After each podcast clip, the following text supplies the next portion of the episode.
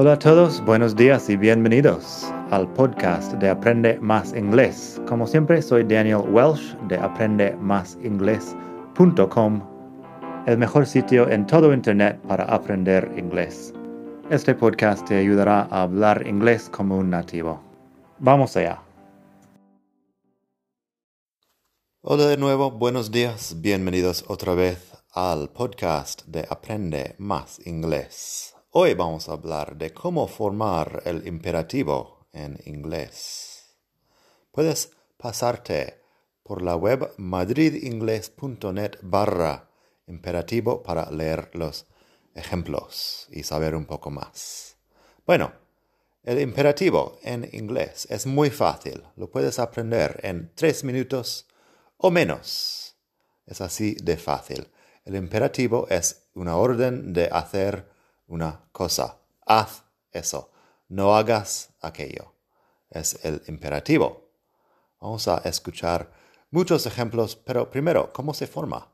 Es muy sencillo. El imperativo es como si fuera el verbo en infinitivo, sin tú, sin un sujeto. O sea que empiezas directamente con el verbo, no necesitas poner el you para, para nada. Así que, muy sencillo. Nuestros verbos en inglés no tienen muchas conjugaciones y este imperativo es el verbo en infinitivo sin nada más. Escribí un artículo hace tiempo sobre la canción Don't Worry, Be Happy, porque me di cuenta que eso tiene todo. Don't worry es el imperativo negativo. Don't más el infinitivo. Be happy es el imperativo imperativo positivo be happy. El infinitivo más algo. Así que, don't worry, be happy. Learn the imperative. Es fácil. Vamos a escuchar unos ejemplos con traducción al español para que sepas exactamente cómo es. Primero, listen to me. Listen to me. Escúchame. Listen, el verbo Escuchar, listen to me. Así de sencillo, listen to me. Fíjate, como siempre, listen, la T no suena. Eso es otro tema para otro día, pero listen to me. Escúchame. Do your homework. Haz tus deberes. Do your homework. Haz tus deberes. Nada más. Do. El verbo infinitivo. Eat your spinach. Eat your spinach. Come tus espinacas. Eat your spinach. Drink some water. Bebe algo de agua. Drink some water. Estas cosas, claro, depende un poco de cómo lo digas. Suena, suena un poco borde si digo así. Drink some water. Pero lo puedo decir más suave. Vamos a hablar un poco más de la cortesía en un momento. Así que, drink some water. Bebe algo de agua. Go away. Vete. Go away. Uh, vete de aquí, posiblemente. Así de sencillo. Go away. Go to sleep. Vete a dormir o duérmete. Go to sleep. Shut up. Cállate. Shut up. Si quieres uh, decirlo un poco más suave, puedes decir be quiet be quiet or shut up.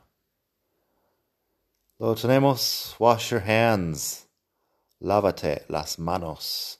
Wash your hands. Get up. Levántate. Get up. Come here.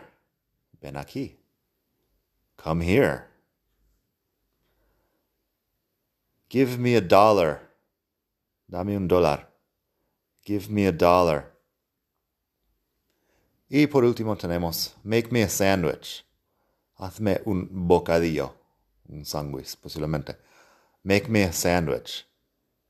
Como ves, es muy sencillo. Si quieres leer estos ejemplos, pásate por madridingles.net barra imperativo. Lo único que debería decir aquí es que, como dije, suena un poco suena muy directo hablar así. No solemos hacerlo mucho entre amigos. En inglés somos menos directos. Así que una cosa más normal, en vez de decir make me a sandwich, podría decir could you please make me a sandwich? Acaba siendo lo mismo. ¿Podrías, por favor, hacerme un bocadillo? Could you please make me a sandwich? El verbo no cambia porque el could también usa el infinitivo después, simplemente que es un poco más largo. Cualquiera de estas frases puedes poner could you please al principio. Y acuérdate también que en inglés you puede ser para un grupo de personas. O sea que puede ser el imperativo para una persona o el imperativo, el, imperativo para dos personas, pero haces la pregunta, could you please go to sleep? Could you please do your homework? Could you please listen to me? Could you please give me a dollar? Y suena mucho más um, simpático decirlo así. Tenemos otras formas de ser más simpáticos y menos directos en inglés. Haré un podcast sobre ello en algún momento, porque nos gusta alargar un poco la cosa para, para no ofender a nadie. Bueno, nada más por hoy. Espero que te haya gustado esta lección y hasta la próxima. Bye.